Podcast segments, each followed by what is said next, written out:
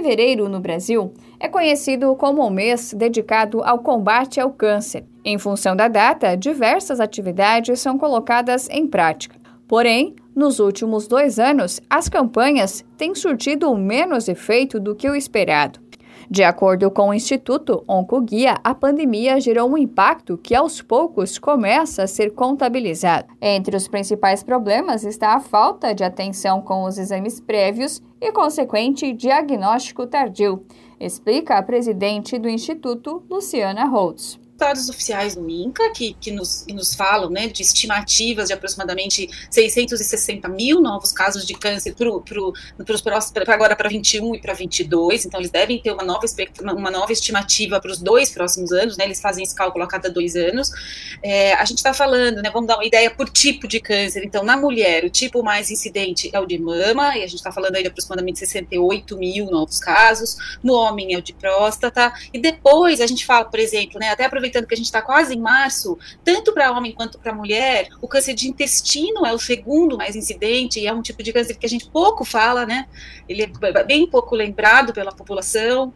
É, depois a gente tem para a mulher ainda o desafio do câncer de colo uterino, para o homem a gente tem, a gente vê o câncer de pulmão, para a mulher o câncer de pulmão crescendo também. Então esses são, né, os, os números principais quando a gente fala de incidência de câncer no nosso país. E obviamente o que preocupa muito é que para todos esses, menos para intestino, nós temos programas programas importantes à disposição da população, que estes sim, sem dúvida nenhuma, foram muito impactados pela pandemia. Então, para você, você ter uma ideia, né, quando a gente fala de mamografia, é, a gente fez um estudo, né, que é o nosso radar do câncer, que a gente comparou 2019 com 2020 e depois 2020 com 2021. De 2019 para 2020, a queda no número de, de, de exames de mamografia foi de quase 50%. Além da falta de cuidado com os exames preventivos, doutora Luciana destaca os desafios impostos pela falta de infraestrutura e acesso aos serviços de saúde em determinados locais do país. Participa né, de um movimento que é global, que é o quanto que, que, que traz né, para todas as sociedades, faz um grande convite para todos os países, para que realmente a gente priorize o combate, o controle e o cuidado do câncer.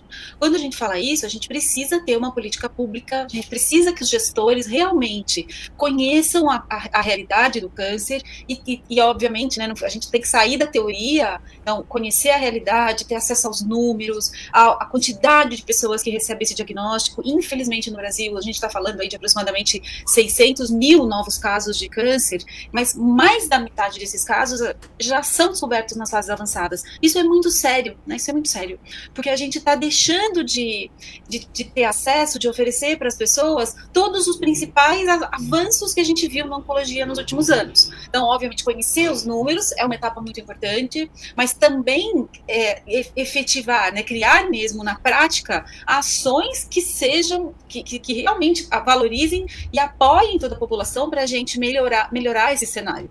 Então, isso tudo precisa acontecer, e, e obviamente, né, este ano em especial, é, nós, nós estamos muito preocupados por conta de, da gente estar saindo de um. Assim, de a gente já ter uma situação muito grave no câncer, mas ainda mais impactada por conta da pandemia. Então, a gente viu na pandemia, né, muitas pessoas deixando de fazer seus exames, a gente viu na pandemia tratamentos sendo interrompidos, obviamente, por conta de, uma, de um sistema de saúde, né, de uma infraestrutura absurdamente sobrecarregada. Então, claro que a gente compreende isso, mas a gente vem nesse momento, então, né, que aconteceu já a partir do dia 4 de fevereiro, que foi o Dia Mundial do Câncer, vem todo um movimento global para que a gente passe a priorizar o câncer apesar da pandemia. Doutora Luciana destaca ainda que a luta contra o câncer vai além do enfrentamento da doença e que o Oncoguia organizou uma rede estruturada para dar apoio ao paciente e familiares. Tem um teleatendimento, que é o nosso canal de apoio ao paciente, que atende pacientes do Brasil inteiro. Então, se tiver algum paciente aqui nos ouvindo, é, pode ligar, é o 0800 773 1666. Então, esse é um telefone para para o paciente com câncer, para o familiar, tira dúvidas, é, muitas vezes compartilhar algum problema que está enfrentando, né? A gente sabe hoje, você começou falando isso, o quanto, né, o quanto existem muitos problemas. Então, às vezes é o paciente que está esperando para fazer um exame que está demorando muito, às vezes é um tratamento que ele está esperando que precisa começar. Hoje existe a lei dos 30 dias, existe a lei dos 60 dias.